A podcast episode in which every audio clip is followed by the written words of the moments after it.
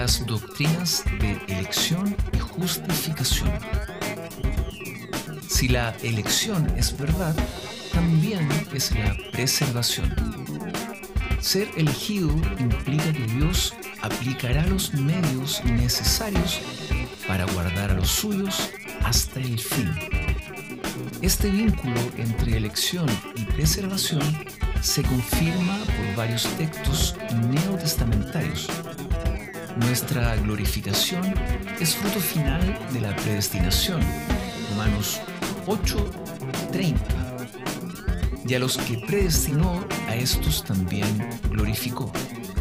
En 2 de Juan 1:2, el apóstol saluda a la señora elegida y luego le declara que la verdad estará para siempre con nosotros. Según Judas, los llamados son santificados en Dios Padre y guardados en Jesucristo. Judas 1. Las buenas obras que hacen los elegidos como confirmación de su elección son igualmente predestinadas como los elegidos mismos. En Efesios 2.10 leemos, porque somos hechura suya, creados en Cristo Jesús para buenas obras, las cuales Dios preparó de antemano para que anduviésemos en ellas. Si la justificación es verdad, también es verdad la preservación. Igualmente, Isaías observa que todas las buenas obras del pueblo de Dios son hechas en ellos por Dios. Jehová tú nos darás paz, porque también hiciste en nosotros todas nuestras obras. Isaías 26, 12. Si las buenas obras de los elegidos son predestinadas y así ciertas, ¿cómo pueden hacer obras que les trae la condenación? Si la justificación es verdad, es verdad la preservación. Aquí el concepto de la imputación de la justicia de Cristo toma su importancia.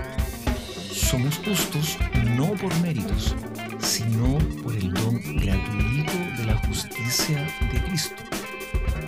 Si este don no vino por nuestros méritos, tampoco se quita por nuestras fallas. No existe en la Biblia ninguna doctrina de la de-justificación. Nunca se dice que una persona justificada puede llegar a ser otra vez injustificada. Por esto, Pablo explica que Dios rechaza toda acusación en contra de su pueblo elegido y justificado. ¿Quién acusará a los elegidos de Dios? Dios es el que justifica.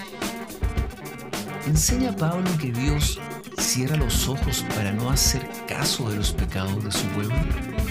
Claro que no. Solo indica que el pecado ha dejado de ser la causa de una condenación eterna para el cristiano. El resto de Romanos 8 sirve como descripción de cómo es el pueblo elegido de Dios.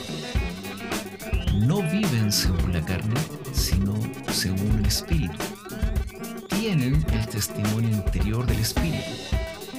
No viven una vida de pecado. Seamos claros sobre este punto. Pablo no está poniendo condiciones como si dijera, haz estas cosas y serás salvo. Si fuese así, sería una contradicción, porque Pablo terminó de escribir siete capítulos para explicar por qué la salvación es por la gracia solamente. El capítulo 6 de Romanos también enfatiza la imposibilidad de vivir en el pecado si ya estamos muertos al pecado por la justificación. ¿Perseveraremos en el pecado para que la gracia abunde? De ninguna manera. Porque los que hemos muerto al pecado, ¿cómo viviremos en él? Versículos 1 y 2. Son muertos al pecado. El pecado ya no reina sobre ellos. Son esclavos de la justicia. ¿Cómo será, pues, que no perseverarán? Tratemos ahora con una línea de lógica frecuentemente dirigida en contra de la preservación. Este argumento sigue así. El pecado grave trae la condenación. Algunos cristianos cometen pecado grave. Algunos cristianos son condenados. Esta línea de razonamiento falla por dos motivos. En primer lugar, la Biblia nunca enseña que solamente los pecados graves traen condenación. Todo pecado trae la condenación. Si fuera así, ningún cristiano se salvaría porque todos cometen pecados todos los días. Pero el error más serio en esta objeción es que no hace caso de la doctrina de la justificación. El propósito entero de la justificación es echar una cuña entre el pecado y la condenación eterna. Caso contrario, la doctrina de la justificación no serviría de nada. La primera presuposición antes mencionada, el pecado grave trae la condenación, es errónea. No es verdad que el pecado trae la condenación inevitablemente. Esto es verdad solamente en los que no son salvos. Para los cristianos, ningún pecado trae la condenación, porque Dios no acepta acusaciones en contra de su pueblo elegido y justificado. Esto no les da a los cristianos licencia para pecar, les da una nueva seguridad para con su Padre Celestial. Según la Biblia, así es exactamente como los justificados reaccionan.